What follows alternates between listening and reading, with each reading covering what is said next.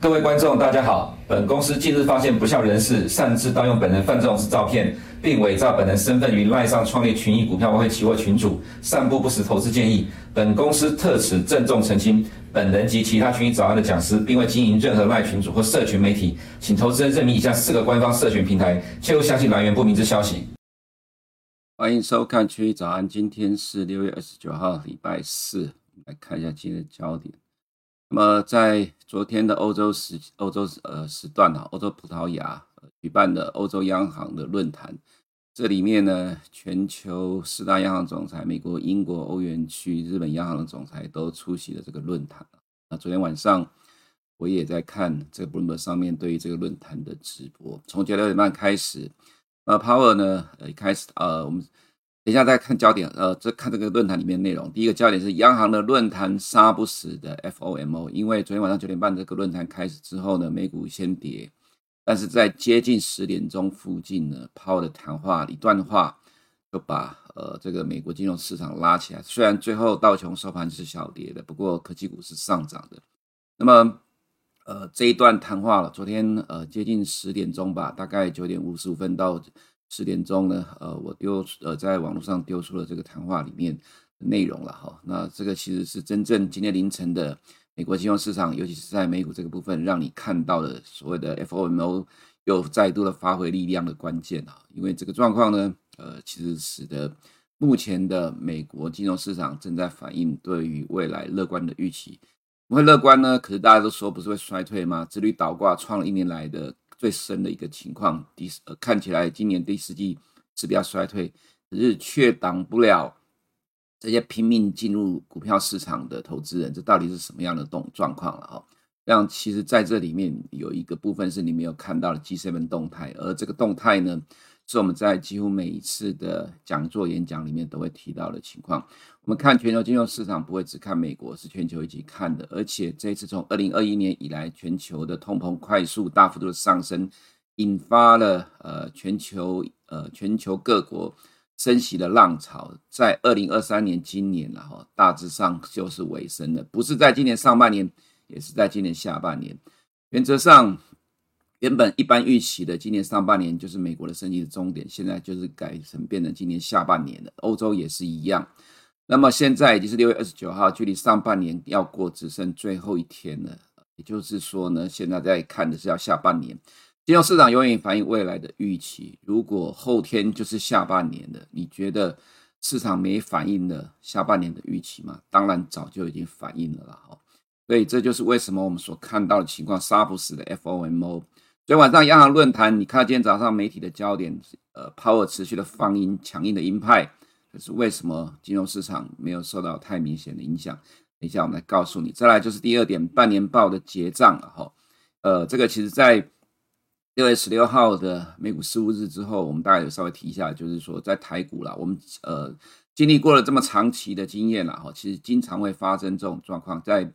半年报结啊，就是说六月三十号之前呢，哈，多多少少会有一些结账的卖压。第一季财报可能不太会影响到市场。你可以看到五月十五号第一季财报公布之后，台股快速的拉出一波。那么半年报的这个接近现在呢，反而它会有一些结账的一个状况。外资也一样了哈。不过外资的动态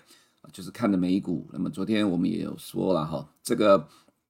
只有美股连续的反弹才能够改变。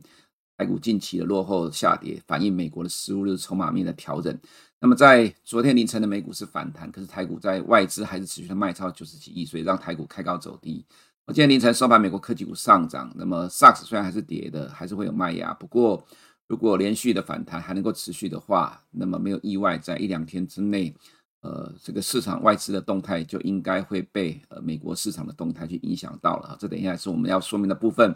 我们先看第一点，Powell 在欧洲央行论坛的谈话哈，今天的媒体里面大概都会提到呃类似的内容，所以我不再一一的多做解释了哈。那么第一点的部分，媒体大家都有提到了哈，重点在哪里呢？昨天晚上接近九点五十五分的时候，美国他提到说，美国经济衰退不是最可能发生的情况，虽然仍然有可能衰退。那么劳动市场，美国劳动市场已经看到降温了。而且可能不会看到典型的大量失业才能够造成劳动市场下滑。那我们需要看到的是劳动市场进一步的降温，美国经济的韧性十足。这一点呢，其实就是在指的美国经济今年应该是 soft landing 或者是 no landing。所以，呃，在这样的一个谈话出来之后，美国股市由盘下开始拉到盘上。那最主要指标就是 Apple 了哈，这个等一下我们也会看到。所以，呃，我看了今天早上 Bloomberg 的对于昨天晚上 ECB 的这个论坛的内容，对于 Powell 的谈话的报道分析报道，其实反而呃，因为这句话呢，这段呃这个部分，美国第三点哈，这个是昨天晚上我在看这个论坛直播的时候，我看了从九点半看到九点五十分，唯一我觉得可能会影响市场的部分，所以我就把它丢到了呃网络上去，也在我们公司群组丢出来哦。那么结果果然没有错哈，我个人认为，其实今天早上的美国市场在反映的就是这一句的部分，也就是美国今年可能是 soft landing 或者是 no landing，其他呃所讲的这个部分，包括二零二三、二零二四还不会看到两趴的通货膨胀的目标，二零二五才会达到两个 percent。然后 QT 每年一兆美元银行准备金看得很充裕，所以继续的 QT。美国大银行非常强大，资本充足。中国经济放缓意味着需求下降，但中国经济不是 Fed 的首要考虑因素，写了一大堆都有报道。但这都不是影响金融市场的关键，关键在于今年的美国经济是不会衰退的。所以，直率的倒挂已经维持了一年的时间了，美国经济还没有出现衰退。那这个衰退有可能当然是出现在二零二四年的某一季，不是今年第四季，就是明年的上半年一或二季。但是呢，呃，这也是一个很吊诡的情况，因为大家都在高喊衰退。但去年二呃八月二十六号，Powell 在杰克森霍谈话完之后，造成美股的重挫，提前反映二零二三年经济会衰退。结果美国今年经济没有衰退的情况之下，股市强力的反弹了。现在市场认为衰退往后延到可能最快今年的第四季或者是明年第一季。可是这是一季到两季的衰退，从整年的角度来讲，二零二三年较二零二二年大概成长一个 percent 至少了，因为 Fed 预估的数据也是这样的情况。那么二零二四年。现在看到主要的市场预估值，连 Fed 也认为二零二四会比二零二三年成长一个 percent。那我现在看到最悲观的是美林，美国美银呃美美银美林哈预估的大概负零点一个 percent，其他全部都还是正成长零点五左右。所以呃这个所谓的衰退到底会不会真的来，是蛮有意思的。而且当然有人会吹毛求疵说美国经济到底会不会衰退，要看 NBER 的定义了哈。不过 NBER 真正去。定义出哪个时间点衰退，大概已经是一年之后的事情了。市场早就已经往更后面去反应了，所以这才是真正的关键了啊！即使现在市场的预期，今年第四季或者明年第一季可能会有轻微微幅的衰退，其实市场也不太担心这个问题，因为毕竟，呃，对于明年整年度的角度来讲，其实现在看起来我们所看到的企业获利数据在不断的上修。那么在这种情况之下，就像我们之前所提到的，Mike Wilson 看今年获利衰退十六 percent，但二零二四年获利成长二十三个 percent，这种情况下，你到底是买还是卖？我想大部分的资产管理公司的操盘人应该是买而不是卖了哈。所以这边今天一大堆重点，我们就不用再花时间去讨论了，因为它都不是影响到市场的关键，真正影响到市场关键的只有这一点而已了哈。所以你可以看到在呃盘面上几个主要的金融市场的反应呢。看到在 ECB 的论坛抛的谈话在九呃九点半开始，一度有带动了殖率的往上走，但最终殖率还是下跌，这是美国十年公债殖率的走势。另外呢，呃，这个是美元了，我们这里没有改到了，时间来不及了。在 Powell 谈话之后，美元扩大了盘中上涨的幅度，呃，这是反映鹰派的谈话。不过殖率下跌，呃，所以其实对于美元，我们认为也就是短线的反应，呼应一下抛的讲法而已啊。这个其实还是一个区间震荡的走势。而且随着货币政策见顶的预期会越来越强烈，都会压抑未来美元的空间了哈。再来，就是纳斯达一百盘中的走势，在 ECB 论坛好谈话之后，呃，纳斯达这当然也跟现货开盘有关了。九点半之后呢，就拉上来了。不过到了这里十点之后呢，快速的急拉，这个就是刚刚我所讲的，大概在九点五十五分左右抛的那一段话，让美国投资人积极的进场。等一下在 Apple 的走势上，你就可以看得到了哈。我们看一下这个 Powell 谈话之后，对于今天凌晨收盘的利率市场有什么影呃影响嘛？哈，这个是在 OS 预估的部分，在今年的十一月呢，利率来到五点三六，大概比礼拜二我讲的时候大概多了零点二个 percent。那么在呃明年年底十二月的话，预预估是三点八九，比礼拜二我早上我讲的三点九一大概掉了零点零二 percent 左右。市场对于重点利率预期并没有受到 Power 在欧洲央行论坛谈话的影响了哈。这个是今天早上对于整个盘面上最简洁的结论哈。其实今天早上你看到媒体的标题很耸动，可是今天凌晨金融市场原则上是波澜不惊，几乎没有什么影响，不太买账，也就是。你所看到这里的部分，那么这是另外一个 Bloomberg 的 model 预估出来的，稍稍的有一点点增加，比昨天的五呃比礼拜二我们所看五点五零还上升了零点零四个 percent，但整体来看，呃市场对美国重点利率预期没有受到谈话影响，即使连 Andrew Bailey 或者是 LA GA 的都是很鹰派的谈话，其实重点利率都稍微往下掉了哈。那反映的逻辑是什么呢？等一下我告诉你，我们看到的升息的预期在 CME 的部分，七月升息一码的几率现在已经来到八十一 percent。那么九月不动，十月呃十一月也不动了哈，十二月大致上也是不动，市场是这样的乐观的预期，就是最后一次大概就是在七月份的状况。虽然 OIS 预估是在十一月，那么今天下午在西班牙 Power 仍然会有呃谈话去讨论呃经济的状况了哈。这个是之前因为 FOMC 的 SEP，这里就不再赘述。我们看一下真正的重点，就是我今天第一个焦点所提到，你没看到 G7 的动态。这个是 G7 的 CPI，呃，到昨天为止公布的五月 CPI 的数据了哈。这个趋势其实是已经大幅度的下滑的。这里面当然你可以看到，呃，西班牙的五月 CPI 已经掉到了三点四了哈。那么在这两天，有澳洲跟加拿大公布的 CPI 的数据都远低于市场的预期。所以你会想一个问，要想一个问题，就是说，今天呃，昨天晚上的 Power 跟这个四大央行，呃，这整个四大央行呢都是非常鹰派谈话，除了日本之外，那么这些鹰派谈话为什么没有造成公债殖利率的大涨？当然，一切都是 data dependent，看数据说话啦。因为昨天晚上的 Laga 有提到一件一句话，就是说现在不可能讲降息了哈，因为现在如果要讲降息的话，金融环境就会变得宽松，就不利于压制通货膨胀。这就呼应了我在节目中常说的，你现在不会看到 Fed，呃，包括 Fed 在内的各国央行都会改口变成鸽派，不太可能跟你承认说现在有降息的空间或者可能性，任何的可能性，因为一旦你松口了，你就会使得通膨预期再度的上升，所以你必须要让呃至少你看到美国的通膨指标，不管是 CPI 或者是核心 PCE 啦哈，或者核心 CPI 都掉到接近三个 percent 或三个 percent 以下。到那个时间点呢，你看到正实质利率超两个 percent，呃，开始压抑到美国经济的时候，呃，才有这个可能性去降息。它一呃大概会是这种情况。所以呢，昨天晚上拉加提到这个数这个一个讲法，原则上它呼应了这样的一个逻辑，但是实际上数据却是一路的下滑。所以为什么市场对于明年的降息预期会一直存在？因为完全就是看数据说话了。哦，所以。我们看到的，呃，各国的 CPI 一路的下滑，就表现在什么？你看到澳洲的十年公债殖利率，因为昨天公布的 CPI 低于市场的预期，大幅度下滑，所以呃，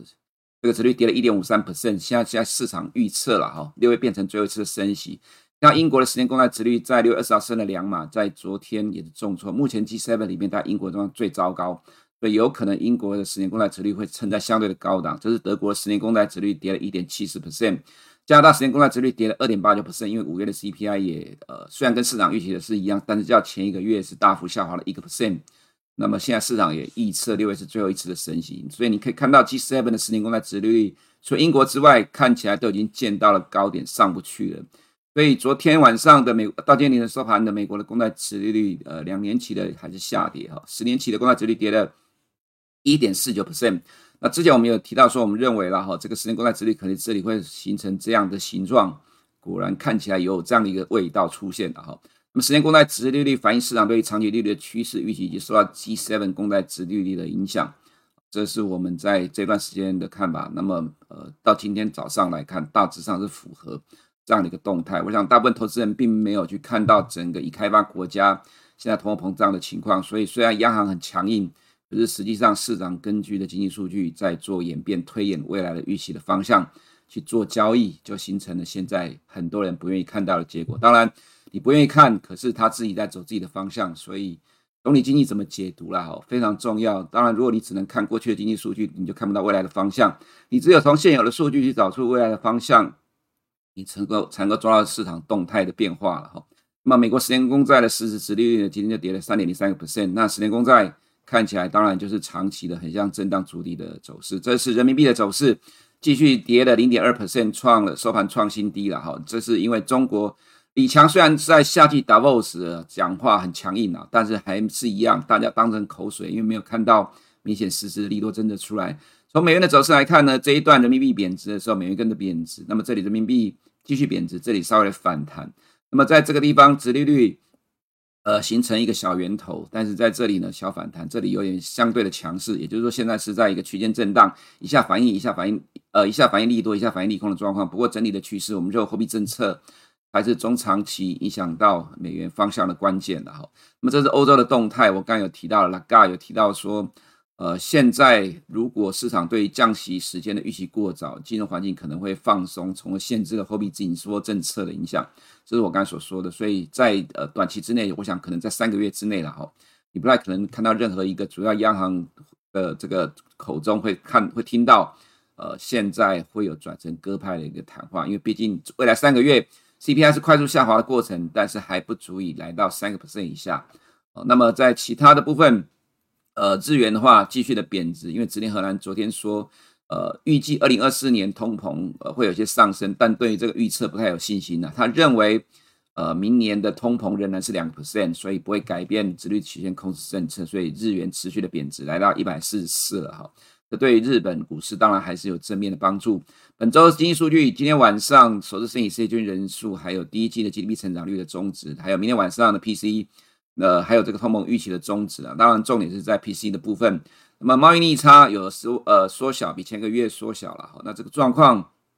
有可能会使得美国第二季 GDP 会比市场预估的稍微好一点。那么今天晚上重要的数据是首次申请失业救济人数，如果维持预期的话，当然就是代表失业状况是持续的呃趋缓，不要讲恶化了哈，因为就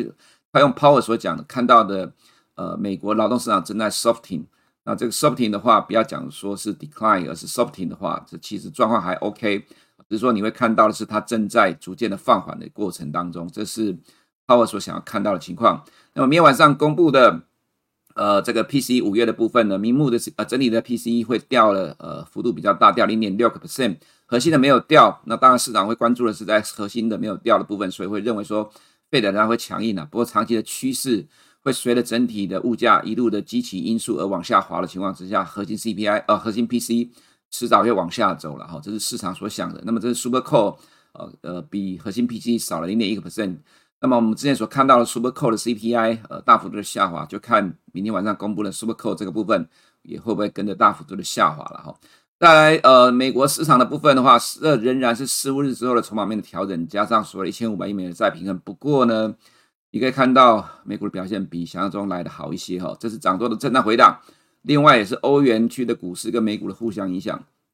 市场对 Power 的偏鹰谈话无感哦。那明天凌晨有 Nike 要公布财报，我们看一下这是道琼跟 Dex 的走势。你可以看到在昨天的欧洲时段哈，其实欧洲股市就已经上来，其实这是落呃这是落后反应美国在六月二十八号凌晨收盘的上涨落后的反应，所以在。美股跌下来，盘中呃，欧洲时段跌下来的时候，其实欧洲股市并没有跟着跌，所以后面又把美股给拉起来了。所以欧洲市场跟美股是互相影响。从上个礼拜五、礼拜一呢，是欧股把美股拖累了，结果到了今天变成是欧股撑住了美国的道琼指数了哈，这是。从道琼的角度来看，那这是欧洲市场，呃，在也是在呃技术面的部分有寻求支撑。另外，重点今天 Stock 五十呢涨了零点九二 percent，主要是 LVMH 跟 LMS 呢再一次的带领欧股震荡整理完之后，在这边呢哈，在这个位置呢，其实是这一些大奢侈精品股呢，呃，重挫，反映中国经济成长不如预期。结果没有想到这么快，这些奢侈品股呢又恢复了呃涨势，所以。接下来，我们我们要密切留意这些大型的精品股对于欧洲市场的影响了哈。那么今天的 CAC 也涨了呃零点九八 percent，是欧洲三大股市里面涨幅最大的哈。DAX 涨的幅度不大，没有那么大，所以接下来重点就是要看法国的这里面 LVMH 跟 L M S 的价格的走势对于整个市场的影响。那么这是 Apple 盘中的走势，九点半开盘的时候上去又掉下来，那么在九点五十五分跑友说美国经济衰退不是最可能情况，就拉起来了。支撑着美国大型科技股，还有三大指数的走势，所以道琼今天收盘还是在均线的震荡。不过 S M P 五百是三大指数里面这一波的回档最强的，因为它并没有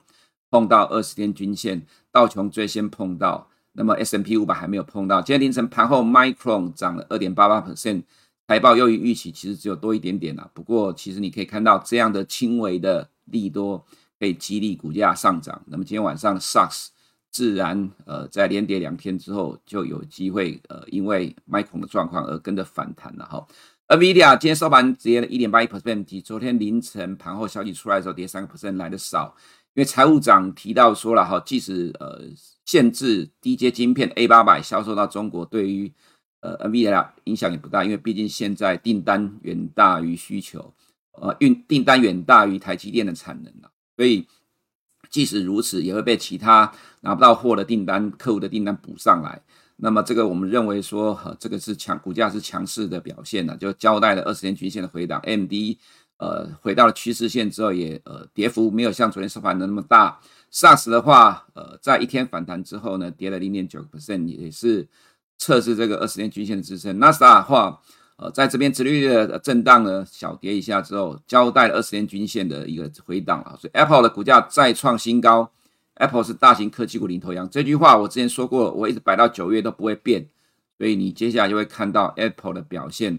会是影响美股最主要的关键。Microsoft 也是在二十天均线呃出现的一个支撑，呃，四大权值股也都是一样了哈。那么 NASA 一百在这边交代了呃回档的一个动态，这是四五指之后的短线震荡。能不能完成回档？我个人觉得说，当然就是未来几天，呃，因为六月三十号也会有结账，进入七月之后就要反映财报，呃，我个人觉得说横向震荡在短期之内是可能比较有出现的状况了哈。那么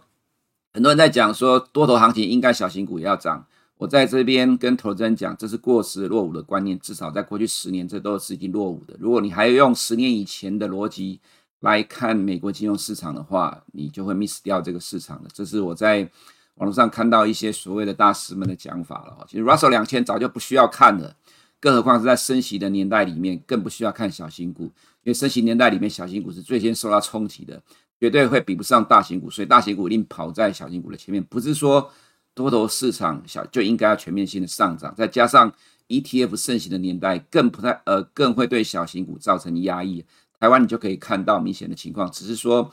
在台湾，小型股仍然是很热络，这跟美国市场是不太一样的一个发展，所以不要以呃，就是说多头市场就必须要全面的股市都要上涨来去认为说这是多头的，这是空头的反弹还是多头走势哈。原则上，现在就已经在美国市场符合他们自己的定义了。外资的动态在亚洲的部分，当然日本还是买最多了哈。你 K 二五也在昨天大涨，就跟美国的动态差不多一样，所以现在几乎完全在这一波落后补涨补上了它过度的低估之后，未来就要看美股的动态而定的了哈。到这里来讲，接接下来未来就看美股这边比美股强很多，它是在反映落后的估值修正。四月之后，巴菲特买了加码的四五大商社。这个消息一公布出来之后，带动了外资积极的抢进。第四呃四月以来，外资在这个市场买超六百多亿美元了。哎，通常是这样的一个急行军才会带动涨势这么强。但是未来就要看美股的动态了。那么这是昨天凌晨盘后的报道了哈，那也反映在盘面上了哈。不过这边我们对这个市场还是看的相对的比较保守一点的。这也如我们预期的。呃，拜登脱口而出说习近平是独裁者之后，又跌下来了。那再加上美国持续的对于中国不断的打压，即使国务院总理李强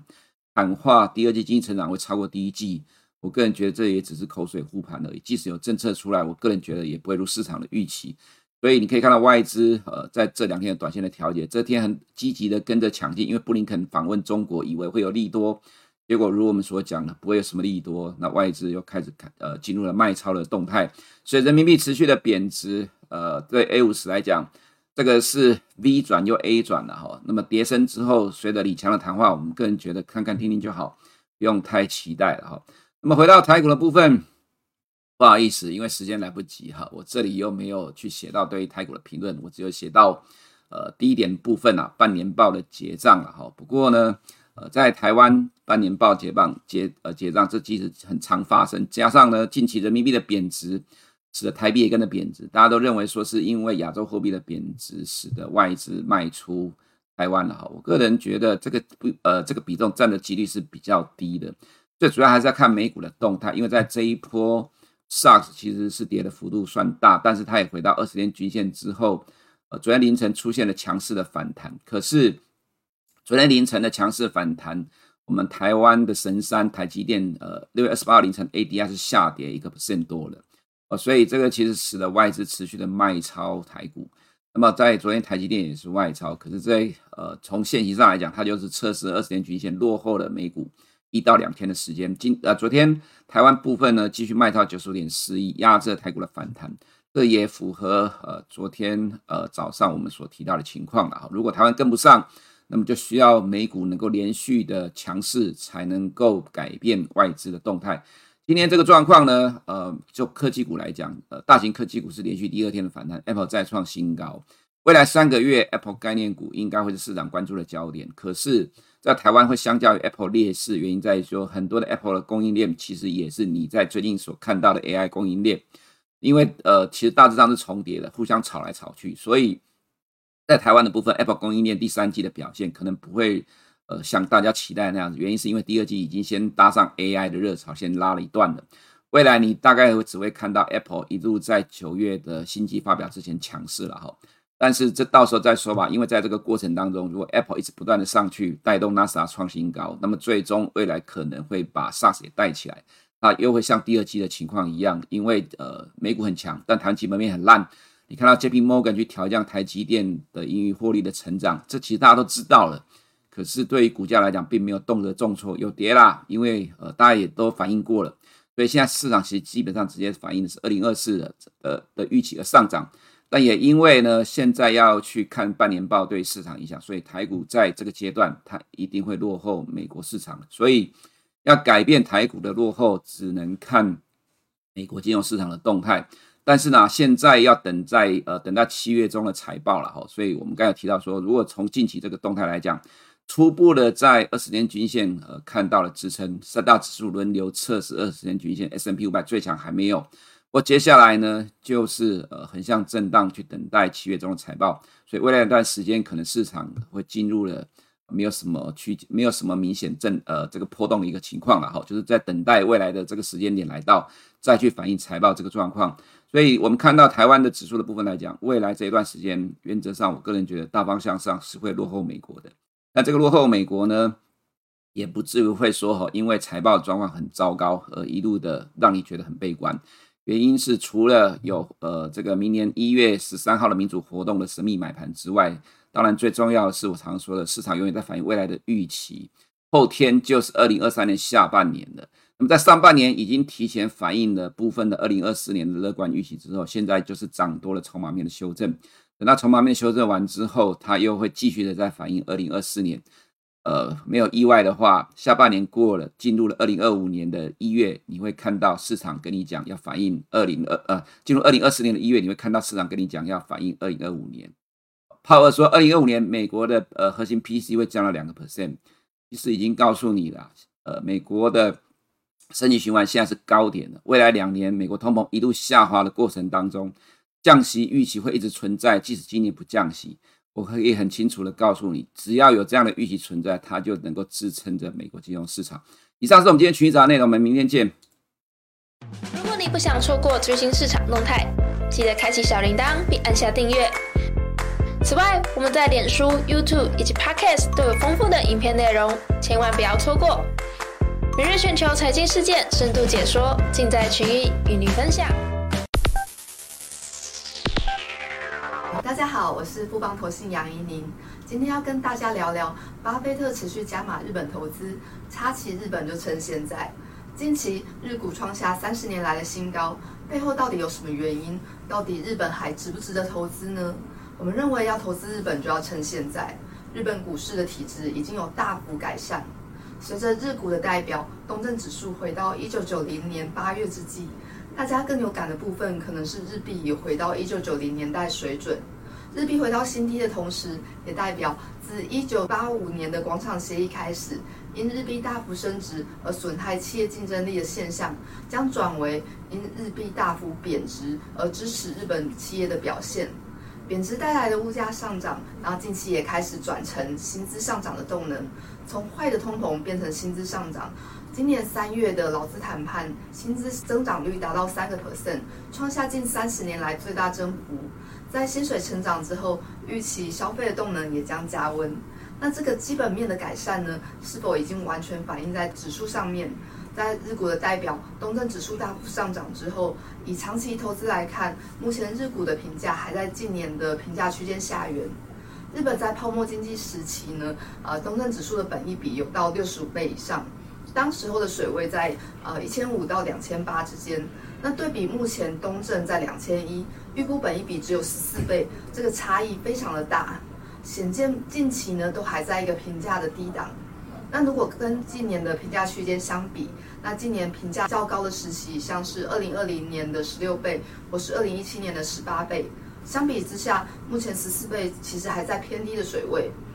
我们看好日股在体质改变之后，将有较长的波段涨幅，建议投资人可以选择适合的商品切入。那投资日股呢，不得不注意日元。从新冠疫情低点以来，没有避险的东证指数呢，相较于有避险的东证指数，涨幅整整少了四十 percent。那主要是因为日股的强势来自于日币贬值，这个基本面上的分歧，使得投资日股必须要做汇率避险。股神巴菲特投资日股其实也有做汇率避险哦，用八日元债去买日股，避开日元贬值的风险。总结下今天的报告，随着日股的体质大幅改善，目前呃日股以长线观点来看仍相对便宜，且这个被市场忽视已久，资金回补的趋势呢是很值得期待的。建议大家纳入长期投资的观察名单，以定期定额或是择机布局的方式切入日本股市。以上是近期的市场看法，谢谢大家。投资一定有风险，基金投资有赚有赔，申购前应详阅公开说明书。